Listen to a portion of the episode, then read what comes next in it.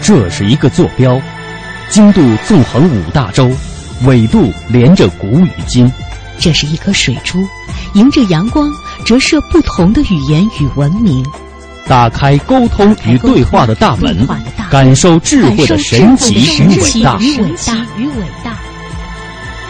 文化之旅，文化之旅。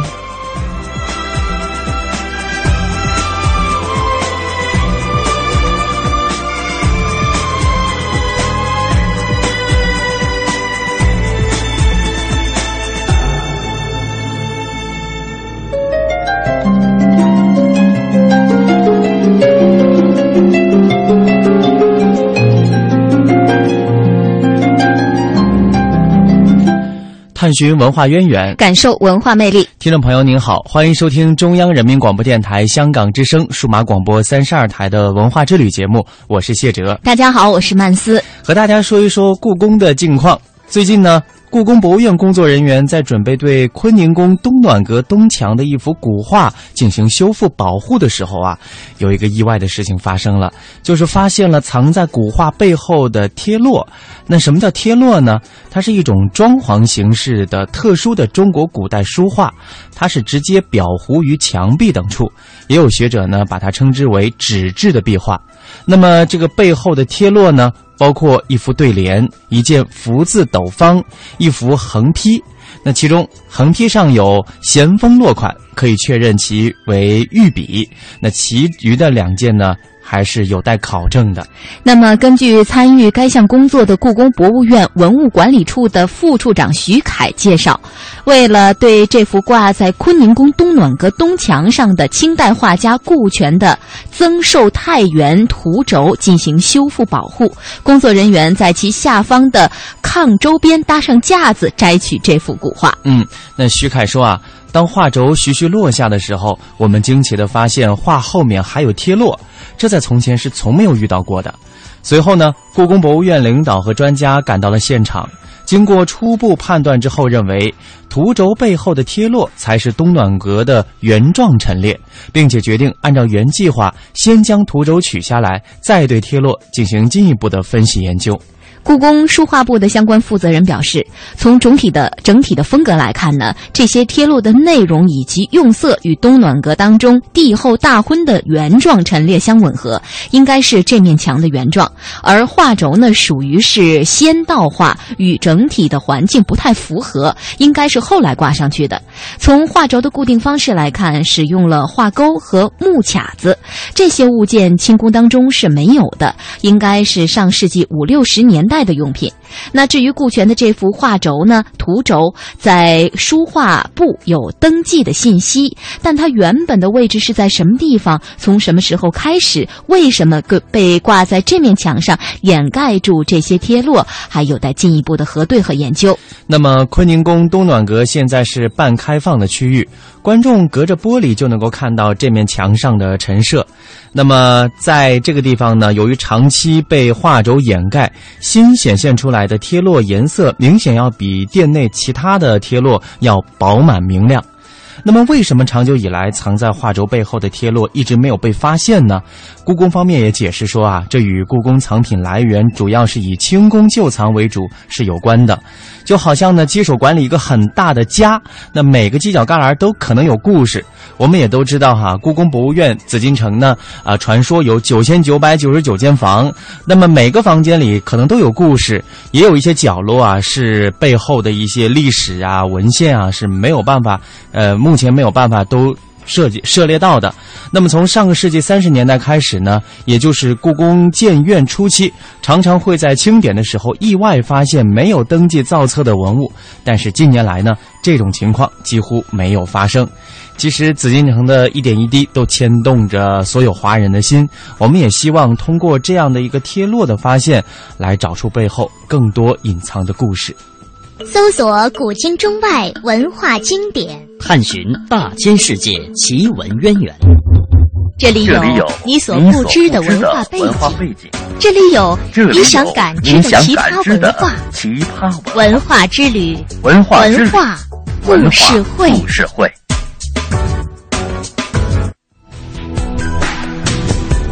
刚才我们讲到了故宫的坤宁宫，呃，我们在这也为大家介介绍一下坤宁宫的历史。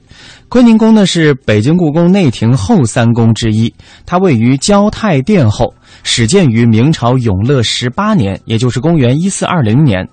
在正德九年、万历二十四年的时候，两次毁于火灾。万历三十三年重建。清延明治于顺治二年重修，那么在顺治十二年，仿盛京沈阳清宁宫再次重修了。在嘉庆二年，乾清宫失火，延烧此殿的前檐。在嘉庆三年又重修。在紫禁城的风水设计当中呢，乾清宫它是代表阳性的，那坤宁宫就代表阴性，以表示阴阳结合、天地合璧之意。那围绕着坤宁宫都发生过什么样的故事？他在紫禁城当中又有着什么样的地位呢？接下来我们通过一段纪录片的片段来了解一下。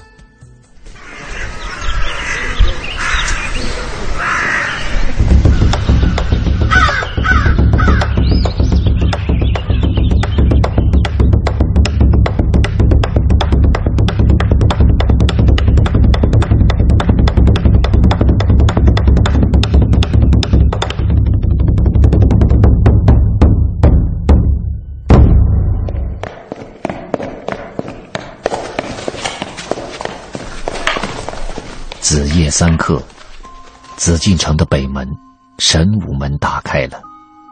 恭敬森严的紫禁城，每天最早进入的是一个老妇人和两头活猪。这一行即将前往坤宁宫。坤宁宫位于中轴线上，地位非常尊贵。明代是皇后的寝宫。来到坤宁宫的老妇人，并不是来见母仪天下的皇后，而是来参加一项每天都要进行的活动——萨满祭神。老妇人就是主持活动的萨满。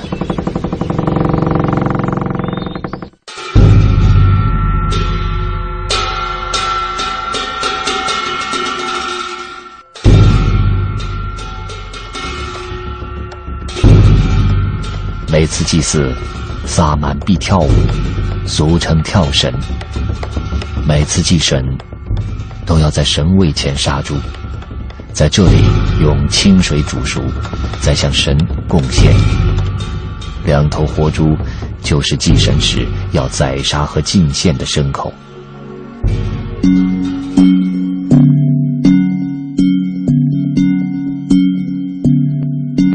杀猪跳神。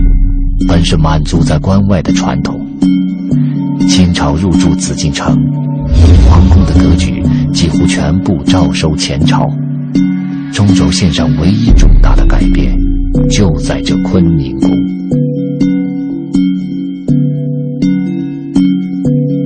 满族入关前，皇后的寝宫，就是皇室进行传统的萨满教祭神活动的场所。入关以后。他们把民族记忆搬进了紫禁城的坤宁宫。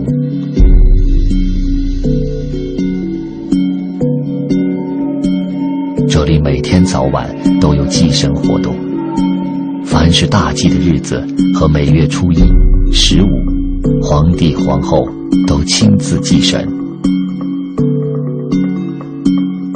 祭神后，皇帝会率领王公大臣吃祭神肉。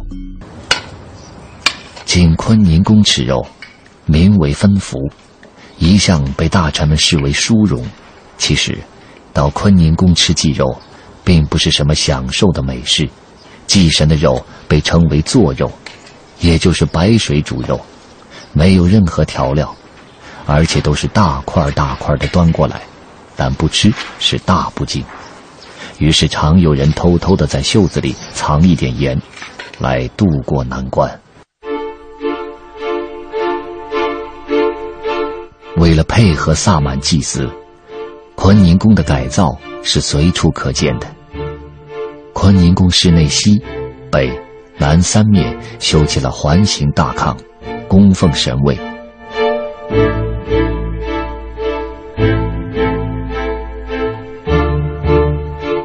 东北角是祭祀时煮肉用的灶台，有三口大锅，两只猪各占一国，另一国争切糕。一个个看似简单的改动，其实并不简单。在传统汉文化中，位于中轴线上的建筑被纳入到宗法体系中，在地位和象征意义上受到典章制度的约束。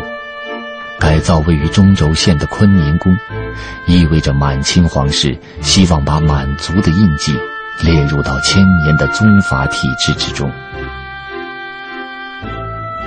在今天的故宫，坤宁宫的特别陈设，让我们触摸到一个民族古老的记忆。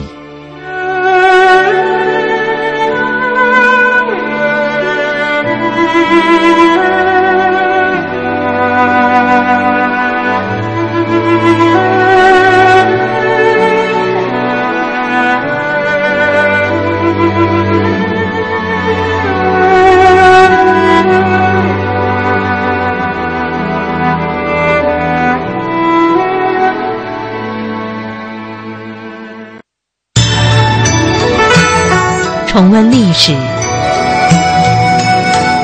承载艺术，讲述文明。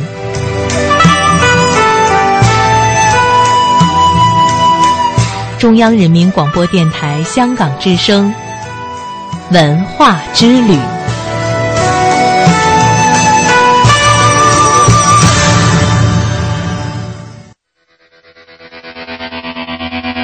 每件文化事件的发生都有背景和原因，每件已经发生的文化事件都有声音和见解。深度文化点评尽在文化热评。深度文化点评尽在文化热评。由著名音乐人高晓松出任制片人的电影《同桌的你》得到了不少的关注。那这部片子呢，在上呃这个这个呃上周首映破票房破亿之后，继续受到了观众的热捧。那它带给电影人的更多的是思考。Miss Joe, unreservedly, do you give yourselves to each other in this marriage? 我不同意。我叫朱小芝。我的志向是斯坦福。往后谁都不许动周小芝的东西。小时候我爸把我带到北京，我谁都不认识，就你这个小。要不我。背你吧？不用了，林林同学。你干嘛？放下我！放下来！就这样吧，做我男朋友。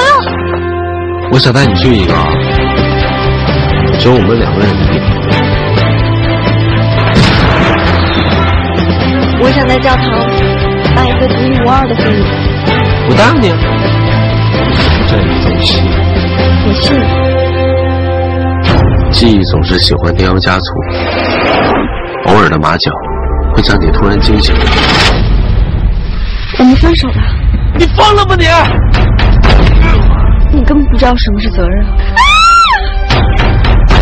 李，你混蛋！对不起，师傅。滚！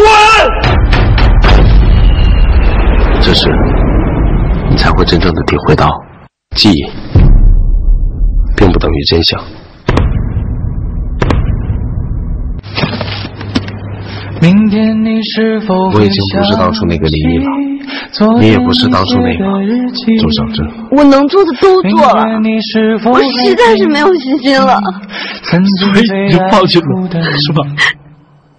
老师们都已想不起猜不出问题的你，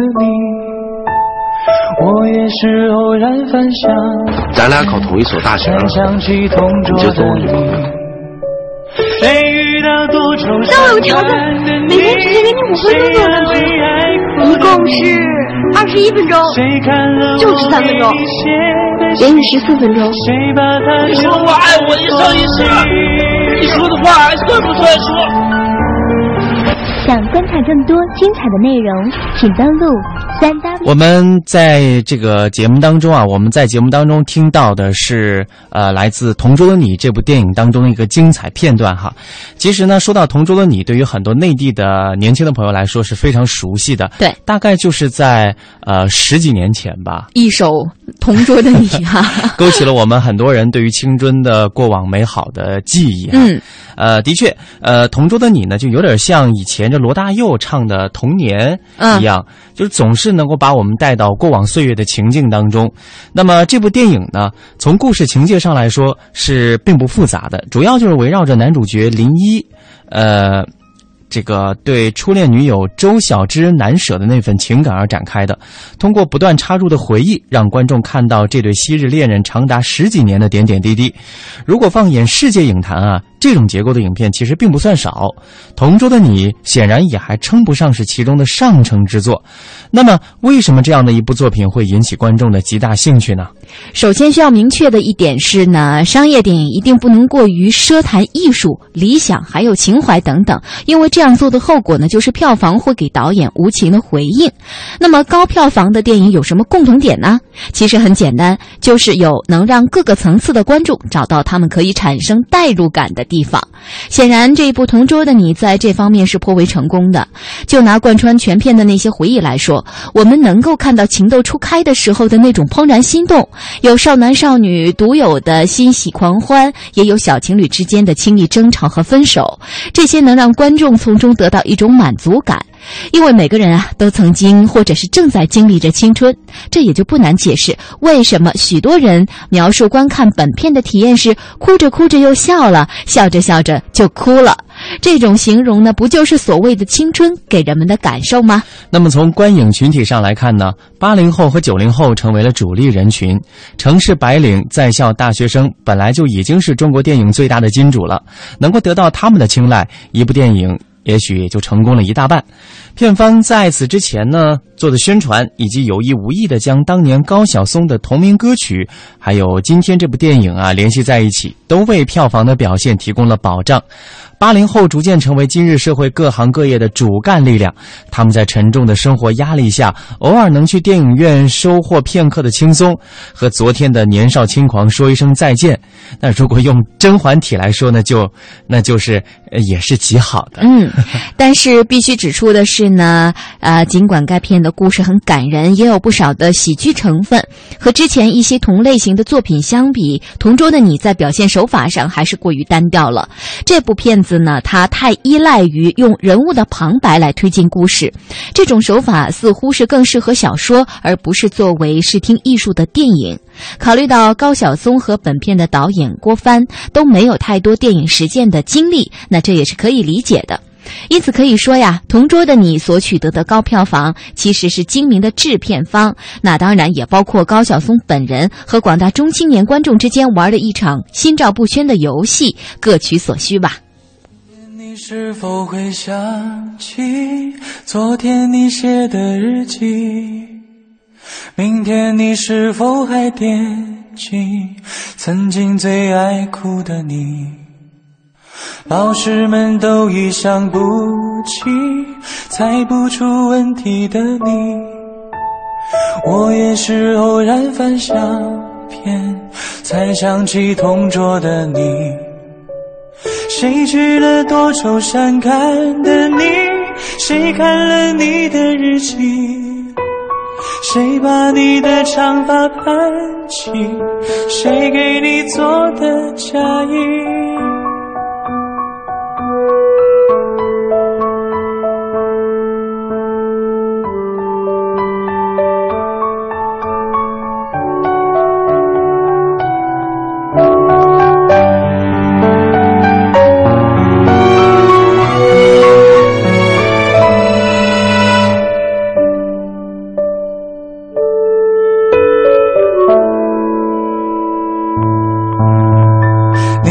前总是很小心，问我借半块橡皮。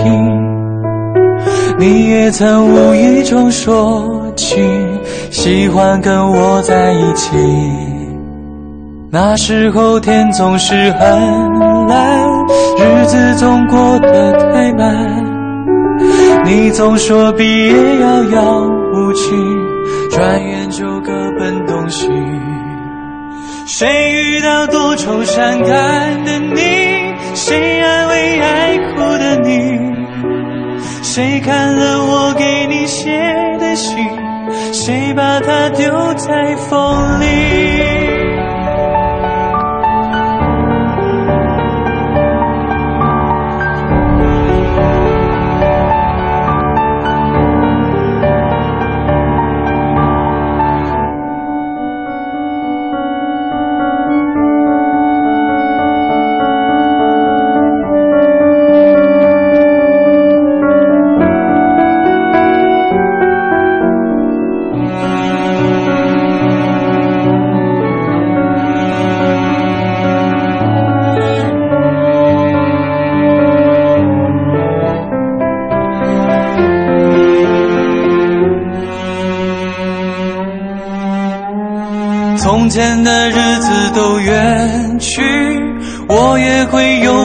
情，我也会给他看相片，给他讲同桌的你。谁娶了多愁善感的你？谁安慰爱哭的你？谁把你的长发盘起？谁给你做的嫁衣？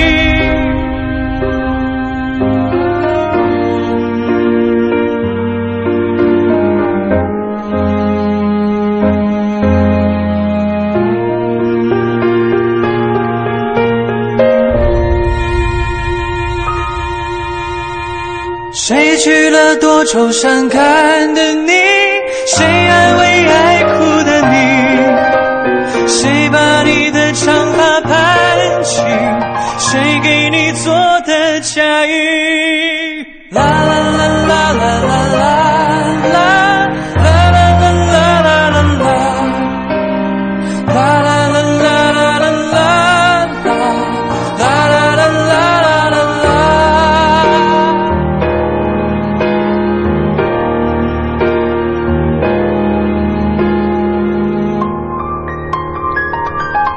一首歌曲把我们带回了过往的岁月。其实呢，我们今天想借助《同桌的你》这部电影，或者说这首歌曲，嗯，来和大家探讨这样一个问题：就是电影还能够怎样书写青春？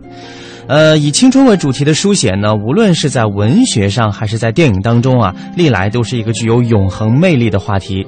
青春电影呢，一般来说也总是最能够打动青年观众群体的，最受他们追捧的一个类型题材。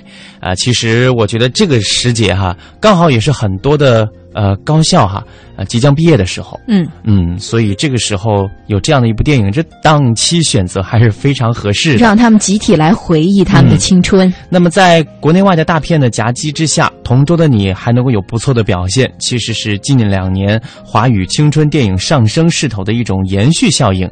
呃，从当年那部《那些年我们一起追的女孩》，到《致我们终将逝去的青春》，还有《中国合伙人》，再到《同桌的你》，这些作品呢，一次又一次的引。引发了观众对青春的集体回忆，而这些名字背后的票房数字也相当给力哈。呃，就拿《致我们终将逝去的青春》来说吧，虽然只是赵薇的导演处女作，但是上映六天就收获了三点二七亿元的票房，它是被评论为十年来内地最好的青春片。而紧随其后的郭敬明导演的《小时代》，更是在三天之内票房就突破了两亿元。这样的成绩让多年来被笼罩在好莱坞大片的阴影下的国产电影一扫颓唐、扬眉吐气了。那么说到这一次的青春片高潮的兴起呢，可以追溯到二零一一年，年轻导演滕华涛他的《失恋三十三天》。导演自觉的类型意识，将年轻人面临的失恋困境转化为一种黑色幽默式的自嘲。继而书写出励志的意义，再加上该片对光棍节档期的精准把握，最终成了当时市场上一匹罕见的黑马。而与此同时呢，由新人九把刀执导的《那些年我们一起追的女孩》进入内地市场以后，同样以小清新的喜剧样式标新立异，着笔于校园里的初恋的声色，让青春焕发出励志又带点儿伤感的气息，也是成为了青春电影当中不可回避的佳作。进入到二零一三年，一种青春书写的新趋势不期而至，国产的青春电影的风头甚至盖过了同期上档的好莱坞大片，为国产片打了一场漂亮的翻身仗。其实啊，一部电影呢，往往和它所主打的人群是相关的。比方说，呃，《同桌的你》，我们会想到八零后；那这个《失失恋三十三天》，以及那些年我们一起追的女孩，我们就会想到八五后。那说到九零后啊，可能代表的青春电影，那莫莫过于这个《小时代》了。嗯，那接下来呢，我们也通过一段《小时代》当中的歌曲《我好想你》，来回忆一下电影当中的精彩画面。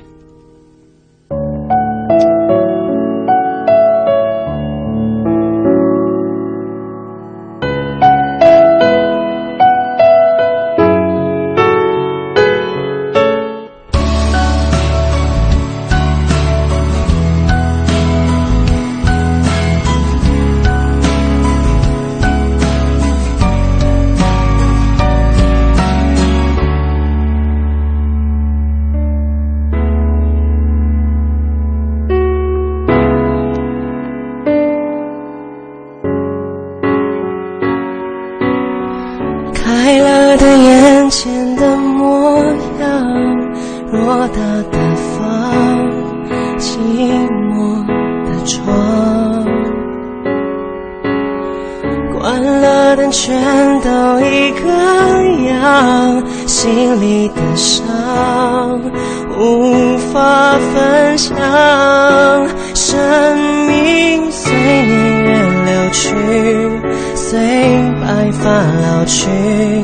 随着你离去快乐渺无音讯随往事淡去随梦境睡去随麻痹的心逐渐远去我好想你好想你却不露痕迹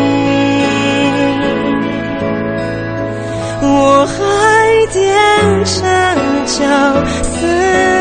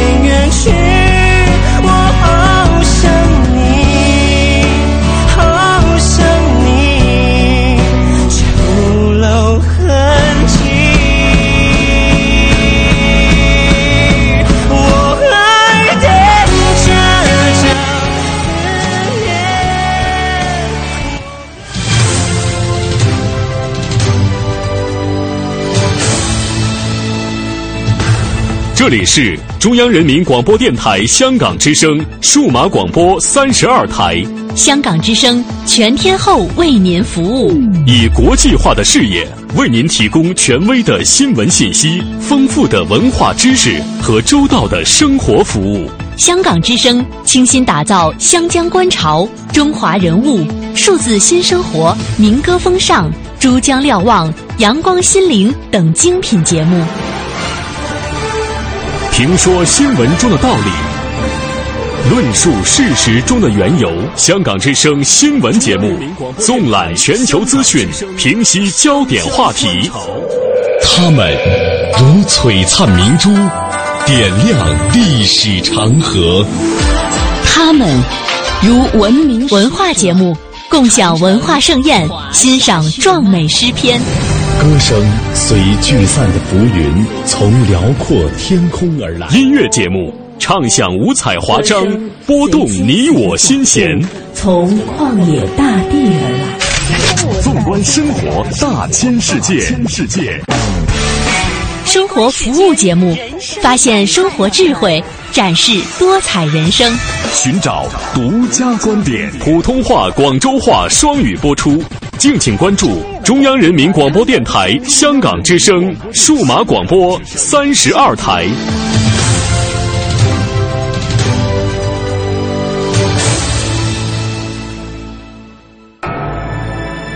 这是一个坐标，经度纵横五大洲，纬度连着古与今。这是一颗水珠，迎着阳光折射不同的语言与文明。打开沟通与对话的大门，感受智慧的神奇与伟大。文化之旅，文化之旅。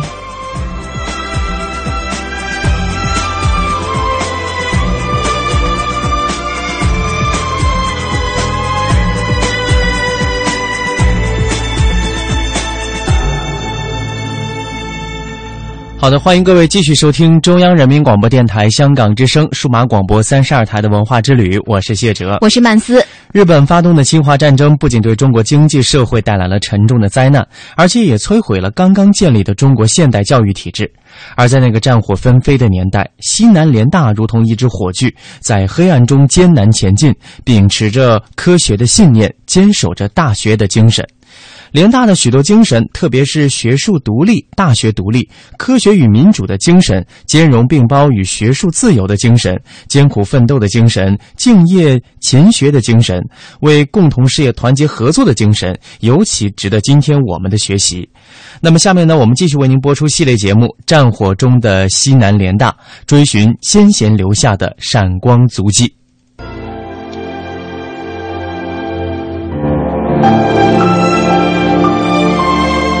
他们是现代中国学养丰厚的硕学红烛，为了保存中国的文化脉络，他们在战火与贫困中辗转于中国的西南边陲。他们在月下讲红楼，他们天黑时诵楚辞，他们为战时的中国高等教育筚路蓝缕，他们为二十世纪的中国书写无法复制的。教育奇迹。他们渐行渐远的背影上，印刻着一个共同的名字——西南联大教授。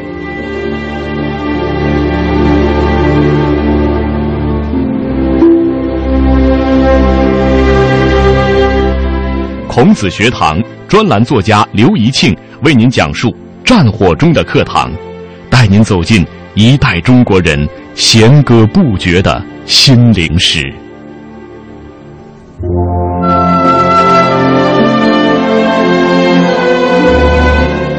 他出身于诗礼人家，名门望族，毕生以复兴中华传统文化、弘扬儒家哲学思想为己任。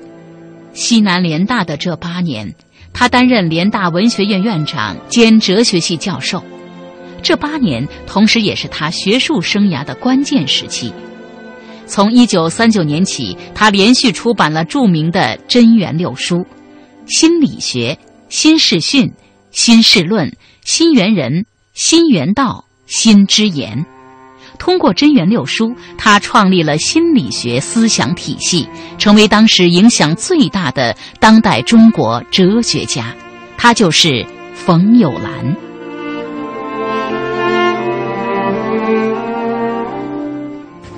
我们讲冯友兰，先来看看他学生对他的一个印象，对他的一个描写。当时西南联大的诗人郑敏，女诗人郑敏。她在文章当中写到冯友兰的风度：一袭长袍，被风微微吹拂的长髯，很长的胡须，有儒家圣贤的精神气质。这就是冯友兰留给联大师生的记忆的影像。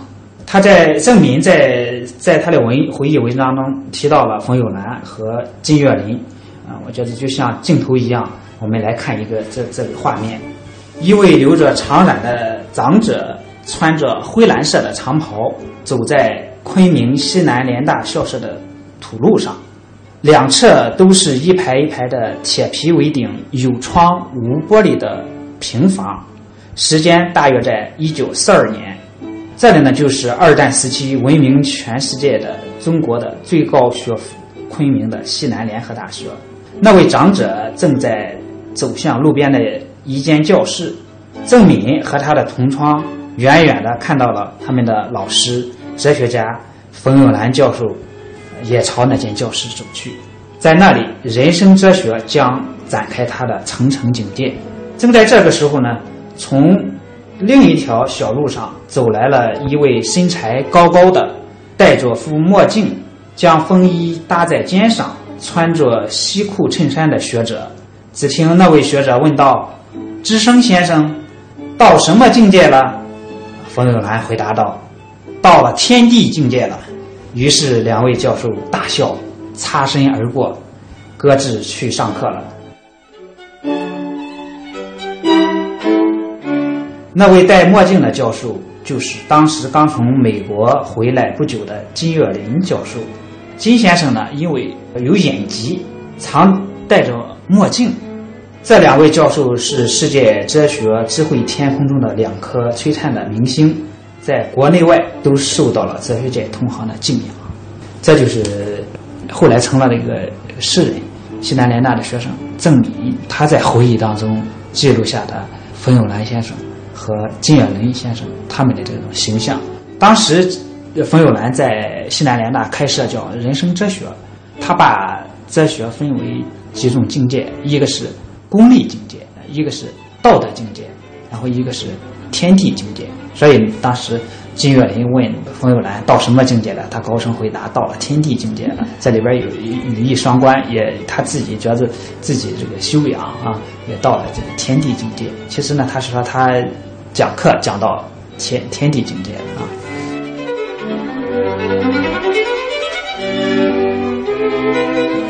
呃，这一段回忆呢，让我们想起了。范仲淹，他在他的一篇文章当中歌颂他的老师说：“云山苍苍，江水泱泱，先生之风，山高水长。”对西南联大的教授们，我们也完全可以用这样的语言来形容他们啊，先生之风，山高水长。联大文学院院长冯友兰是中国哲学史的权威，他一方面讲中国哲学史，一方面讲。哲学研究方法，他的哲学史陈寅恪在审查报告里说：“取材谨严，策论精确。”他分析内圣外王之道，陆续发表了《新世论》《心理学》《新世训》等当时颇有影响的著作。也就是说，冯友兰先生他的心理学这一个系列，就是以“心”字开头的这几本书，完全是在西南联大时期完成的。当时那学生赵瑞红，他在听过冯友兰的这个讲中国哲学史，在赵瑞红的这个印象当中呢，冯友兰的个子非常高啊，一把短胡子，这可能是刚到了昆明不久，胡子还没长嗯刚留起来，啊，穿着一件这个长袍，慢慢讲课，有时一句话要讲几分钟，这是因为冯友兰先生呢有点口吃，但是他讲课的时候。很少有口吃的时候，妙语连珠喷射，教室里静悄悄的，使人进入了哲理境界。冯友兰先生讲课，就是好多人在回忆当中都把他就是和孔夫子当年这个讲课联系在一起。也就是说呢，他有一种儒家的这种风范在里面。还有一位学生在和这个在听冯友兰课的过程当中，完成了一个一次重要的人生转折。这位学生叫做吴纳孙。他笔名呢，大家都熟悉，叫陆桥。他曾经写过一部在台湾发表的一一部非常受读者欢迎的小说，叫《呃未央歌》。前两年，这个大陆也引进了这本书。陆桥他在《未央歌》当中写到了当时的大学生如何求学，如何这个恋爱。有人说呢，在战争背景下，这种这个盛开的玫瑰呢，是更加鲜艳。当时他还没写这本书，就是说，呃，陆桥他在西南联大求学的时候，有一段时间情绪非常低沉，思想消极，感到这个生命的空虚，觉着人生毫无意义，呃，准备想结束自己的生命。他后来呢，要想去拜访冯友兰先生啊，请教人生的真谛。经过冯友兰的一番劝导，这个陆桥就改变了他消极厌世的人生观，从此积极努力，发奋读书。后来呢，成为了美术史的一种专家。作为这个一代硕儒，冯友兰，他和当时的在重庆的国民政府，呃，要不可避免的打交道。但是呢，他一直保留着是学者的身份，他不到国民政府当官蒋介石呢几次邀请他从政，他都予以婉拒。在重庆呢，冯友兰为中央训练团、呃中央政治学校教过课，正因为。冯友兰他和国民政府打过一些交道，在西西南联大崇尚是不党不官，崇尚的是人格独立。呃，有的人呢对冯友兰此举呢就颇有微词啊。你比如说何兆武，他在《上学记》当中写道，冯友兰对当权者的政治一向紧跟高举，像他新四训的最后一篇《英帝王》等等，都是给蒋介石嗯捧场的。也有好多人认为他写的新的以“新”字开头的这几本书，《心理学》《新四训》《新猿人》，是因为蒋介石提倡的新生活运动。有有人是这样认为的。在西南联大的民主墙上，曾经出现过一幅讽刺冯友兰的漫画，可能代表了很少一部分学生的看法。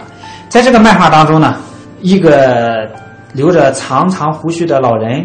正在攀登有三本大书叠成的阶梯，这很显然是来这个讽刺的，哎，讽刺的这个冯友兰。冯友兰从教室里出来，看在民主墙上，在西南联大民主墙上看到了这个漫画，他也知道了这个漫画所指，背着手仔细观察，还一点也不生气，还自言自语地说：“呃，样子还真像。”显然是他自认出来，那是他自己，是吧？由此呢，可见哲学家冯友兰的这个胸怀和气度。呃，冯友兰他不仅是中国哲学史的一个权威，他在西南联大呢，他公共事务当中参与了西南联大的校务的重要决策，也就是说，他是西南联大管理层的一个重要的人物。呃，一九四二年六月，陈立夫以教育部部长的身份呢，对西南联大就发出了训令。要求他们设的课程呢，是和全国院校的教材的那个是统一的，也就是说，统一西南联大的教材，统一西南联大的课程。西南联大教这个教务这个会议上，经过讨论呢，就来驳斥教育部的这个训令，就是他发了三道命令，然后呢，都让西南联大给他驳回去了。写的这个信的呢，就是由冯友兰来自笔，上呈了教育部。西南联大没有按照教育部的要求呢，把教材统一，仍然是秉承着学术自由啊、兼容并包的这个原则呢，来自校讲学。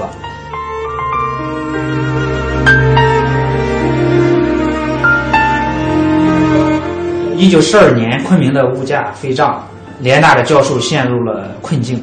当时教育部就提出来，给西南联大担任这个行政职务的这些教授们呢，一笔特别的办公费用。呃，联大二十五五位系主任呢，上书签名谢绝了。这里面我介绍一下，西南联大的教授，呃，好多人他担任了西南联大的行政事务。啊，你比如说，有的教授是兼职教务长，有的教授兼职总务长，他的主业呢是讲课是教授，行政嗯这个岗位呢是一个兼职，也就是他只拿了一份教授的薪水，而没有就是拿任何的这个行政岗位的津贴。所以呢，教育部得知西南联大的教授啊生活陷入了困境，于是呢就拨了一笔经费来给这些二十五位教授。这二十五位教授包括各个院的院长、教务长、总务长啊，这些担任这个行政职务的这些教授。但是这些教授经过了商量以后呢，他觉得我们这个操持校务完全是一种奉献，不想拿任何一分钱，就是只按教授的级别领薪水。当时这个李继崇、黄玉生两位教授先后当过西南联大的十一种这个行政职务。担任过十余种行行政职务，都是我一句话奉献。这封信呢，也是由冯友兰来自笔写的。他在这封信中写道：“同仁等献身教育，原以研究学术起的后进为天职，于教课之外兼任一部分行政责任，亦视为当然之义务，并不希冀任何权利。”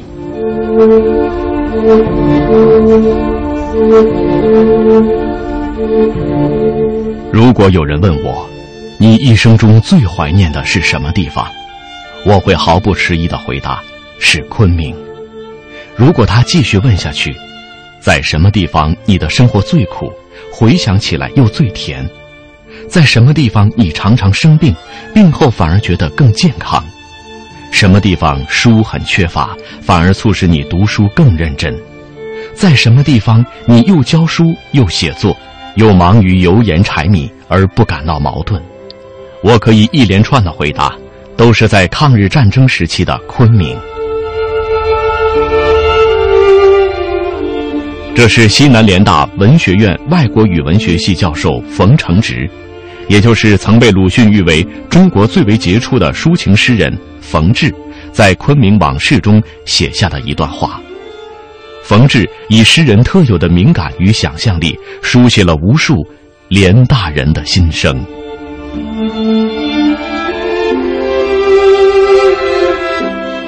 冯友兰的女儿作家宗璞在《三松堂段义》一文里曾这样回忆：根据父亲的说法，哲学是对人类精神的反思，他自己就总是在思索，在考虑问题。因为过于专注，难免有些呆气。他晚年耳目失其聪明，自己形容自己是呆若木鸡。其实这些呆气早已有之。抗战初期，几位清华教授从长沙往昆明，途经镇南关，父亲手臂触城墙而骨折。金岳霖先生一次对我幽默地提起此事，他说。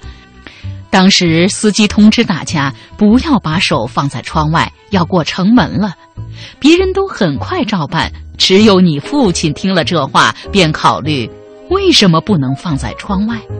放在窗外和不放在窗外的区别是什么？其普遍意义和特殊意义是什么？还没考虑完，已经骨折了。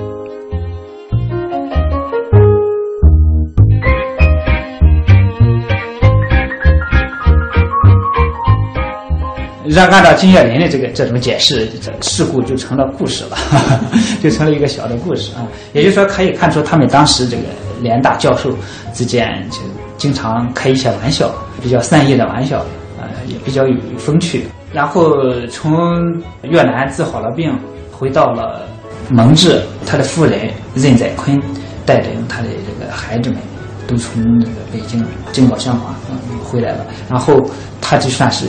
全家团圆了，而有好多人呢是还没有团圆。你像朱自清，经常在周末的时候去冯友兰家吃饭。呃，有一次朱自清在日记当中写到，冯家的这个炸酱面特别好吃，但不宜多吃，吃多了胃特别胀。嗯，就是说这种生活小的生活细节。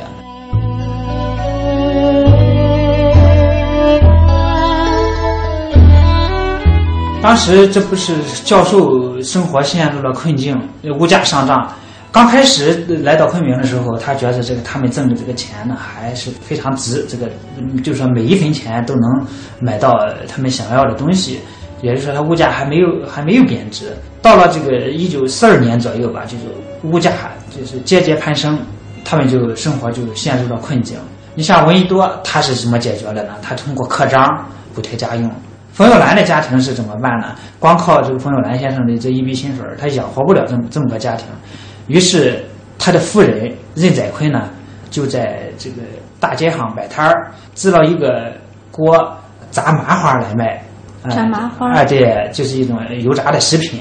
呃，还有你像清华大学校长梅贻琦，他的夫人呢，就做了一种韩永华，他为了补贴家用，就做一种点心。这种点心呢，就是给他们起了一个非常好听的名字，叫“定胜糕”，也就是基于抗战，呃，抗战一定会取得胜利。这虽然是最艰难的一时候，但是呢，心里还是想着这个国家的命运，呃，希望这个抗战呢一定胜利。也就是说，冯友兰的夫人卖麻花，清华大学校长梅贻琦的夫人呢卖定胜糕，这在西南联大一时被传为佳话。好多大学生呢，自得到这种情况呢，虽然他们也并不富裕，但是呢，还要去经常去去他们的小摊去买一些吃的，算是这个支持他们的这种生意。对，所以光听前面大家在。怎么向往这些名师授课的盛况？如果不联系当时的这种物质生活的困窘和战时的这种颠沛流离的生活，我觉得有这样的一个背景的衬托和映照，就更能够显出那一代学人的境界，是吧？他这种境界，他的确是不计较任何名利，不计较这个生活的这种这个物质条件，他一心是。扑到教学和学术研究上去。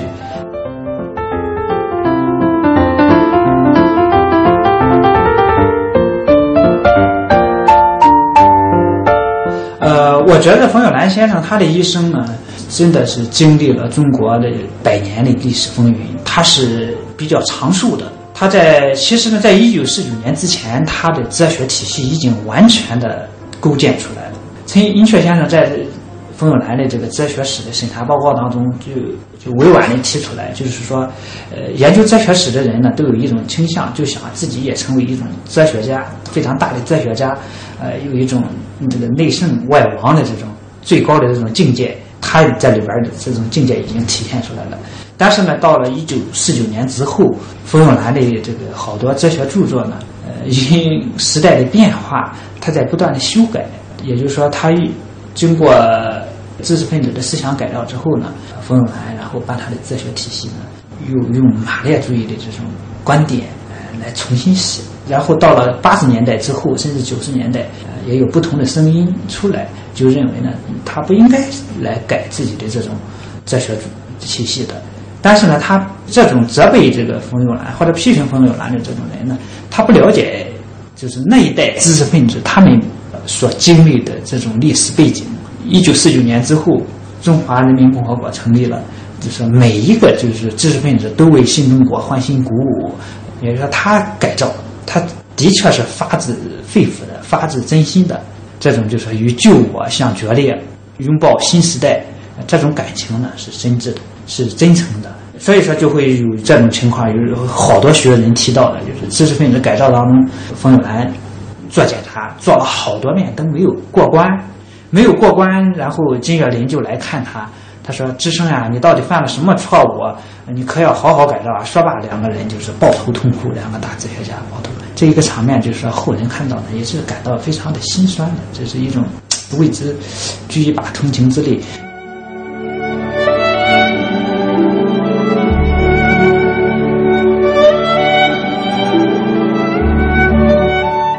从哲学史研究来说。冯友兰先生，他无疑是中国哲学史最权威、最受受人尊敬的这么一个学者。但是呢，就是在他身上的确有一直有，就是说对他批评的声音存在。我觉得这也是很正常的。其实冯友兰他自己都意识到了，七十年代他的学生，他的一个学生叫王浩，啊，也是金岳霖的弟子，也是研究哲学的，从美国回来访问这个冯友兰。他就给他写了一首诗：“若闻蜀道多变迁，请向兴亡事里寻。”就是说，时代在不断的变化，它就是跟跟随着时代在变。所以说，就是好多人认为它不应该变。我觉得这这这种不应该变，就是说说说是一像陈寅恪那样一以贯之的人，毕竟是太少了。因为他每个人都生活在一定特定的历史背景之下，他的所作必须要放到这个特定的历史大的背景来关照。我认为呢，就是他在哲学史方面的确是无人能能超越他。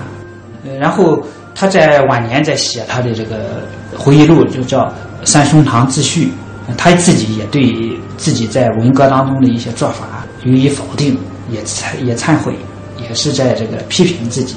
说是修持不能立其成，就是说自己在文革当中做了一些哗众取宠的工作，他觉得自己也很后悔，所以说在文革结束之后，他的哲学著作也在不断的修改，直到他去世，他把他的想要写的书呢全都写完了。我觉得这位八九十岁的老人一直在不停的写，也是非常非常不容易，甚至说像他们这一代知识分子遭受的苦难。经受的折磨也是让人感慨的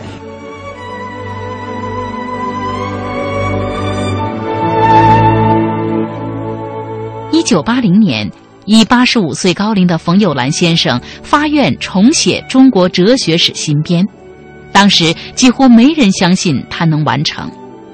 然而，冯友兰先生凭借惊人的意志力，在住医院的间隙中。真的完成了七卷本的大书，在他人生的最后日子里，他有时念及远在异国的儿子钟繇和唯一的孙儿冯岱。人们问他有什么遗言，根据宗璞回忆，他用尽力气说出的最后关于哲学的话：“中国哲学将来要大放光彩。”他是这样爱中国，这样爱哲学。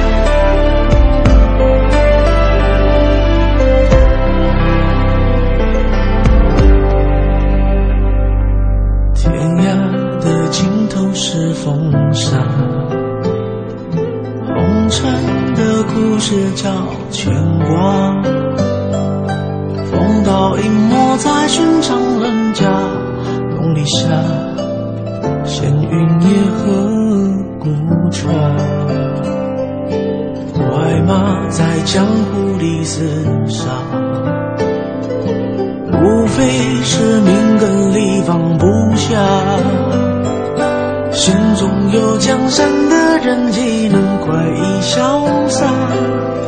我只求与你共华发。剑出鞘，恩怨了，谁笑？